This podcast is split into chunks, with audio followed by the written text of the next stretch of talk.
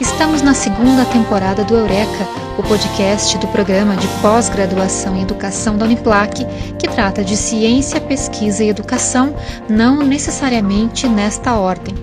Para quem é novo por aqui, sugiro maratonar a nossa primeira temporada. Tem entrevistas incríveis sobre os mais diversos temas.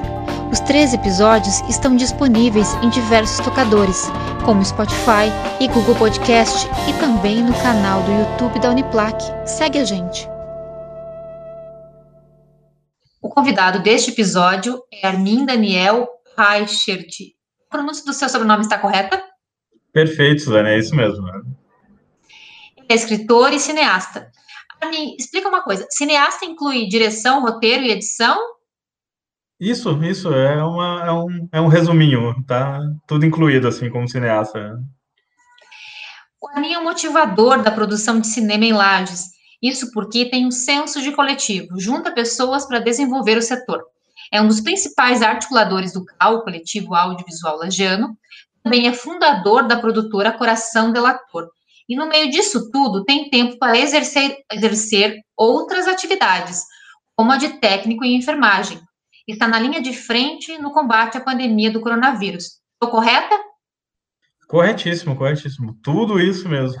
tudo isso ao mesmo tempo. Armin, muito obrigada pela tua presença aqui no Eureka. É um prazer imagina. conversar contigo. Eu que agradeço o convite, imagina. A gente percebe um movimento na produção cinematográfica em Lages, com produções em andamento, mesmo com a pandemia. A sua produtora foi premiada em 2019, né? Fala um pouco sobre esse momento do cinema local. É bom, eu vejo a cena em Lages, ela é muito próspera, né? Ela tem, ela tá numa crescente já, ela essa, essa nova cena, digamos assim, né? Essa nova onda de produções em Lages, esse novo interesse por, por cinema em Lages, ele vem aí há uns, mais ou menos, há uns sete, oito anos, né? E ele vem numa, numa, numa crescente uh, muito satisfatória, assim. A gente mede pelas nossas produções mesmo, né? A gente começou em 2012 uma produção que, que teve seis pessoas incluídas, né? Uh, a última produção a gente teve mais de 30 pessoas incluídas na, na, na equipe, né? Então a gente vê essa crescente e principalmente eu acho que são inúmeros fatores onde a gente pode estar tá, tá enumerando, por é uma crescente rápida, né? Porque Lages não tinha, Lages tinha muitos pontos de referência relacionados ao cinema, né? Como o trabalho do, do, do João Amorim, a, a, Fernando Leão e a Sara, né? A Sara Nunes com os documentários, mas a gente não tinha propriamente uma cena, né? A gente não tinha diversas pessoas uh, trabalhando e, e, produzindo de, de formas diferentes, né? Então, uh, uh, coisas que outros, outros lugares já têm há muito tempo, há, há décadas, né? Como Floripa, como o próprio Oeste também, né? Então, a gente conseguiu um, um, uma crescente, assim, muito satisfatória, né? E eu acho que um, uma das, das, das, das causas é o CAL, é o Coletivo Audiovisual Lagiano também, e o fator de que Lages tem uma gama muito, muito grande de artistas, né? Então, no, no momento que esses artistas se viram como, como realizadores de cinema também, como se viram como trabalhar em coletivo resulta cinema, né? Então a gente teve essa, a, a, essa, essa crescente da cena. E o resultado disso foi essa busca de. de uh, essa cena ela busca muito o exercício, sabe? Ela busca muito cinema como exercício está uh, eh, fazendo experimentações, está produzindo. Eu trabalho no meu filme, uh, trabalho no filme de um amigo. A gente tem dois filmes dessa forma e assim por diante. Então a gente tem uma busca de, de, de exercitar a arte mesmo e principalmente tanto desde que a gente começou com a com a Coração do Autor Filmes, eu e o Jari Carneiro Júnior, que é meu sócio nela, a gente sempre pregou, pregou a, a, democratização dessa arte, né, do, do, cinema, né, de que ela é um meio de comunicação, ela é um meio de, de, de, de é, ela é uma arte que pode ser é, executada por todos, é, é uma arte popular, né, que ela não, não deve ser elitista, né, então a gente sempre procurou, defendeu essa bandeira, e isso também tem, tem um, um, um fator nesse crescimento, né, e, ocasionalmente, esse exercício, né, ele começou e, e resultou em, em, em, aprimoramentos, em busca de mais uh, contato com outros profissionais, em busca de estar uh, treinando as pessoas, está buscando workshops, capacitações, né? Até que a gente teve em 2019 também, foi a primeira vez que a Lages foi contemplada no Prêmio Catarinense de Cinema. Ele já tem algum tempo, né? Mas foi a primeira vez que um projeto de Lages foi contemplado. A gente teve nesse ano de 2019 três projetos escritos, né? E um contemplado. Aí a gente já passa para 2020, onde a gente teve 12 projetos escritos e cinco contemplados, né? Uh, é pouco perto, claro, é pouco perto de, de regiões como a capital ou, ou, ou outras, né?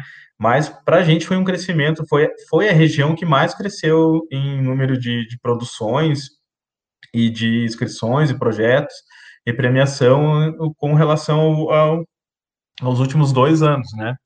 Então hoje eu vejo o cenário hoje em Lages muito promissor, muito promissor. Eu vejo uma cena muito, muito atuante, né? Eu vejo uma cena uh, que, que busca sua identidade como cinema, como cinema local, como cinema catarinense, como cinema brasileiro, e principalmente que a gente conseguiu, conseguiu uh, uh, a gente está em busca de um exercício ainda, né? A gente tá, ainda tem muito que a gente aprender, evoluir, mas a gente buscou a nossa identidade como cinema lagiano e a gente conseguiu passar a, também a colaborar né, com o cinema catarinense. A gente conseguiu começar a fazer parte do cinema catarinense também, com, a, com essas premiações e com a projeção dos trabalhos. Então, a gente conseguiu estar tá acoplado também a essa cena estadual também. A gente está conseguindo colaborar com ela também, né? Falou do Jari, vamos citar que o Jari foi citado, ele é o nosso editor aqui no do podcast, então tá tudo hum, em casa. Joia. Uh, você, você falou dos projetos e eu fiquei pensando, já saindo do nosso roteiro, okay. é um trabalho burocrático imenso, né? Para você conseguir eh, projetos e participar de editais, enfim. E, e tem uma técnica para desenvolver isso, né? Você podia falar um pouquinho sobre isso, sobre essa parte que fica, não é de, cria, de criação propriamente, né? Sim, não, ele é, é, é uma questão do cinema, é uma questão não só do cinema, mas da, da, da arte mesmo, né? Que está ligada a essa parte burocrática, né? Essa parte da, da de que o artista tem que tentar ser um pouco, né, um pouco empreendedor, executivo, né, um, uma coisa assim, né.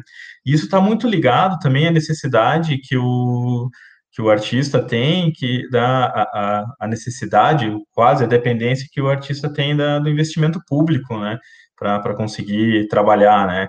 Então ele está muito muito ligado a essa parte também. Isso se deve também a essa, a, a, eles são, são processos que são são eles têm uma fama de eles têm mais uma fama de assustador do que realmente eles são, sabe? Né? Eu, eu acho que ele, eles são processos que são necessários, são necessários, mas que, que é possível se, se aponderar deles, sabe? E a gente tem visto um trabalho muito muito relacionado com, com os conselhos municipais de cultura também e com o conselho municipal, uh, o conselho estadual de cultura também, né? Aqui eu, eu tomo a liberdade de citar a conselheira estadual de, de, de audiovisual, que é a Dagma, que é uma pessoa que teve um olhar com o interior nos últimos anos muito forte que eh, com relação a isso, sabe? A ver que o interior tem grandes projetos, tem grandes profissionais e o que estava faltando é colocar isso no papel, né? É transformar isso efetivamente em projetos que sejam que sejam suscetíveis à, à, à premiação ou que possam estar tá concorrendo a, a, esses prêmios, né? Então isso é um trabalho de principalmente entender essa descentralização, né? De que é, que é, é preciso uh, buscar e levar a capacitação desse setor, dessa parte executiva, dessa parte burocrática da arte para o interior, né? Para onde existe uma gama de artistas, existe uma gama de, de ideias que, que podem gerar grandes frutos, mas falta, só falta isso, essa capacitação, né? Para que essas pessoas elas possam se entender, elas possam se entender como, como capazes e também merecedoras de um prêmio que é para todo mundo, um prêmio que ou, ou de, né, falando especificamente aqui do prêmio catarinense de cinema, mas vamos falar de outros editais também que pode estar ou de prêmios nacionais. Ah, né, ah, os artistas do interior ou, ou os agentes culturais do, do, de cidades do interior se entenderem que ele também tem esse direito, não só a capital, ou não só lugares onde são pontos, ah, digamos, pontos mais, mais industriais, mais formadores desses locais, como os locais que têm faculdade de cinema, né? A gente não tem aqui uma faculdade de cinema na região, então isso também influi nessa, na, nessa forma, formação mais executiva, né? Mas cabe também a, a, a, gente não, a gente se entender como merecedor de, de que a gente quer fazer cinema, quer participar, quer quer tá, quer ter simplesmente o mesmo direito que, que, que outras pessoas de outros de outras regiões também têm, né? Então acho que tá, tá muito ligado muito ligado a isso também, a você se, se entender capaz e desse trabalho também que os, os conselhos têm realizado, os conselhos municipais, os que se interessaram dessa forma, né? Os conselhos municipais da cidade, principalmente o conselho estadual também, que também teve uma grande participação, uma grande, uma visão de descentralização, né, de, de, desse recurso e do, e do conhecimento também, né? É, essa concentração na capital que você falava não é boa para o cinema catarinense, né? Porque você fica ali sempre naquele grupo mais do mesmo, né? Para ter essa diversidade, precisa tá, sair um pouco dali, né? É, é porque quando a gente fala, quando aqui falando especificamente de, de, de editais catarinenses, né? Quando você fala de um prêmio, de um, de um edital, ele é, uh, uh, né, em teoria, é para é todos, né? Ele é um, um, direito de todo mundo. Ele não é, ele é um, um, um, fomento, um fomento de cadeia produtiva, né? Ele não é um fomento de mercado. Então, ele não é para um lugar onde tem mais produtoras que estão trabalhando com publicidade também, que estão trabalhando com outras coisas, né? Ele não é um, um, um, um fomento específico para esse mercado, né? Fomento de mercado é outra coisa, né? é outro, né, a, o, o, dinheiro público, o, as premiações públicas, elas são fomentos para as cadeias produtivas, né, sejam elas ali em Floripa, sejam elas em cidades com menos de 5 mil habitantes ou não, né, ou, então, é, quando a gente está falando de, de, de, de, verba pública, é, é, isso que, eu acho que é isso que tem que ser notado, e, e exatamente o que você falou, não, ninguém ganha com, né, com, com algo centralizado, com uma, com uma a, a própria, próprio, outros estados podem estar uh, vendo experiência de outros estados, como Pernambuco, uns lugares que, que descentralizaram, que buscaram isso, e tem hoje uma cena de cinema estadual, né, muito forte, né, que está quase uh, nacional, né, que tem quase mais, mais identidade do que a nacional até, né. Falando de investimento público, por conta da pandemia, Teve a lei Aldir Blanc, do governo federal, né? E em Lages ela foi executada pela Fundação Cultural de Lages, pelo edital Chico de Assis, né? Eu, tivemos várias atividades acontecendo online em Lages, né? Como a mostra de coração, uh, mostra Coração Delator, que já encerrou, né? E a mostra Curta Lages, que será nos dias 16, 17, 18. Eu não sei quando é, vai ser, o nosso podcast vai ao ar no dia na quinta-feira, então dá tempo ainda das pessoas acompanharem. Então fala um pouquinho sobre os eventos, esse que, que terminou e o que, que, terá no final de semana. Sim, nós tivemos né, esse momento de pandemia, um momento muito difícil para toda a classe artística, né? né e a, a, no setor audiovisual, principalmente pela questão, a maioria são autônomos, né? Então também teve um impacto muito grande, né?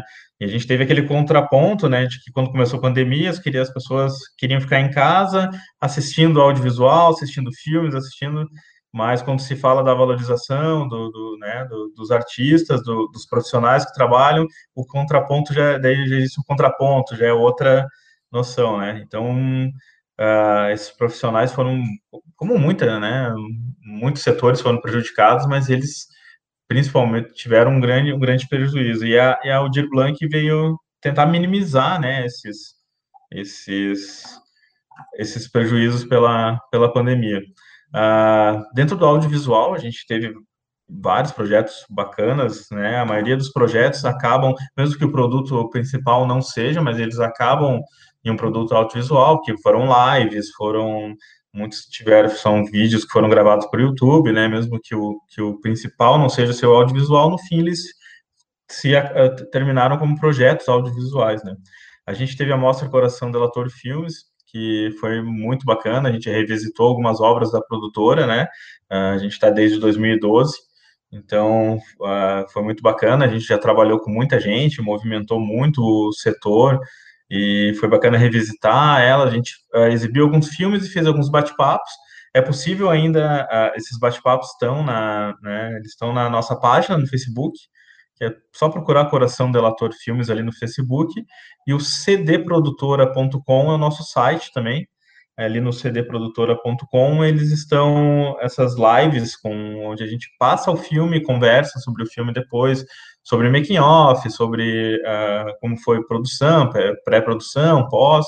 A gente bate um, um papo legal, assim, revisita a memória sobre essas essas obras. Então tem na nossa página e tem na, no nosso site também lá para quem quiser assistir, né? E a gente vem para o sexto, né? Para a sexta mostra Curta Lages, né?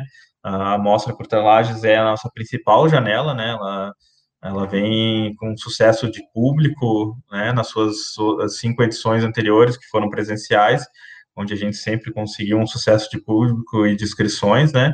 E ela vem nesse momento difícil para o audiovisual, agora sendo feita, né? Em, através da forma virtu virtual, né? Onde está muito difícil também produzir, está muito difícil se fazer audiovisual, né? Então, é muito mais difícil ainda tentar organizar um festival, né, e, e, e recolher esses produtos audiovisuais, mas ela vem com, com, com, a mesma força de ser a principal janela do, do audiovisual aqui serrano, né, da, a gente aceita, são aceitos da né, da todas as inscrições da Amures, então ela vem com essa mesma força de ser a principal janela das produções aqui, né. Elas vai, vão acontecer em três dias, né, 16, 17 e 18, agora uh, de abril, também de forma virtual também, ela tem o site, que é calcoletivo.com.br. Então, no calcoletivo.com.br, você vai poder acompanhar a amostra, né? Acontece, são três sessões, iniciam às 19 horas. Também vai ter bate-papo com os participantes, tem palestras, tal. Vai ser um, um, um trabalho bem bacana. Ela também está no Facebook também, como Coletivo Audiovisual Lagiano. Também pode estar buscando informações sobre a, a programação da, da, do Curta Lages ali também. Muito bem. É, para a gente encaminhar para o final do nosso podcast, é, o podcast fala de nosso podcast Ciência, Pesquisa e Educação. O cinema tem muito isso, né? Essas, esses três pontos que eu, que eu levantei aqui. Então, fala um pouco por que você considera o cinema importante e até essa questão educativa do cinema.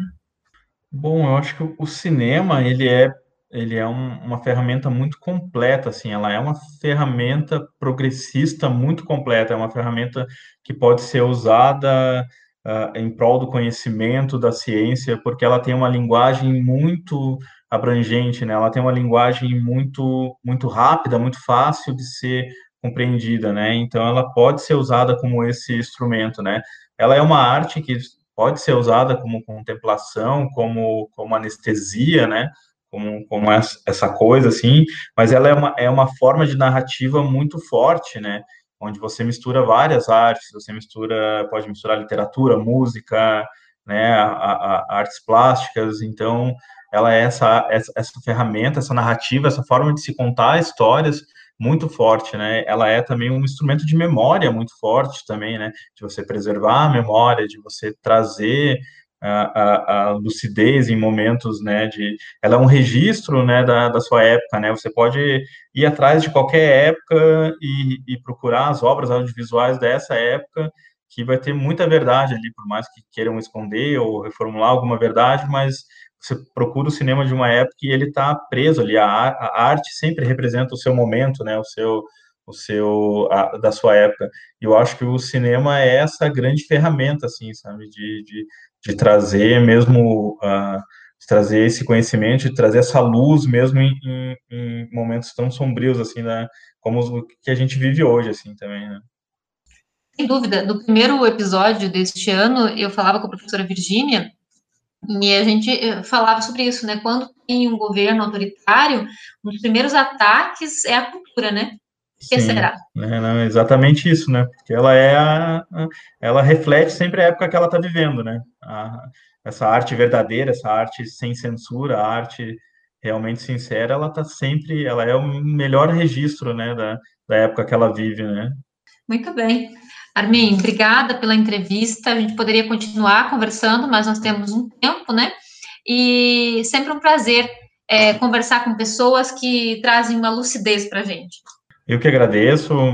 Falar sobre cinema é comigo mesmo, não, não vejo o tempo passar. Sempre que precisar falar sobre cinema, é só me chamar que a gente está aqui. E agradeço demais mesmo o convite. Abração mesmo. Em cada episódio do Eureka, nossos convidados dão sugestões culturais, no que nós chamamos de o momento A Coruja Quer Saber. O filme de longa-metragem Geada de Chumbo, Memórias da Ditadura Militar em Lages, será lançado no dia 17 de abril de 2021. A exibição integra a, a sexta mostra Curta em Lages, que acontece de 16 a 18 de abril. Após a sessão, que será realizada pelo site calcoletivo.com.br, haverá um bate-papo com os diretores. A obra aborda o regime militar brasileiro na cidade de Lages. Fatos relacionados ao período de 1964 e 1985 são descritos a partir de entrevistas com pessoas que viveram o período e foram de alguma forma impactadas pela censura e repressão. Também integram o documentário Familiares de Presos Políticos em 1964. A partir da pesquisa que possibilitou esse trabalho, são revelados acontecimentos importantes da história de Lages que não são de conhecimento público. O intuito é mostrar que Lages presenciou e foi afetado pelos fatos de 1964 e durante todo o período ditatorial. Além das entrevistas, documentos embasam a pesquisa histórica. O documentário tem apoio do governo federal por meio da Lei Emergencial de Cultura, Lei Aldir Blanc, executada em Lages pela Fundação Cultural FCL, com o edital Chico de Assis. Esta é uma obra de coração do ator Filmes. Este episódio teve a participação de Henrique, aluno do primeiro ano do ensino médio do Colégio Santa Rosa de Lima. O Eureka é uma produção do PPG da Uniplac, tem direção geral de Jaime Farias Dresch, divulgação de Rosana Tisato, edição de Jari Carneiro Júnior e é produzido e apresentado por mim, Suzane Faita. Este projeto tem apoio da Fundação de Amparo à Pesquisa e Inovação do Estado de Santa Catarina, a FAPESC,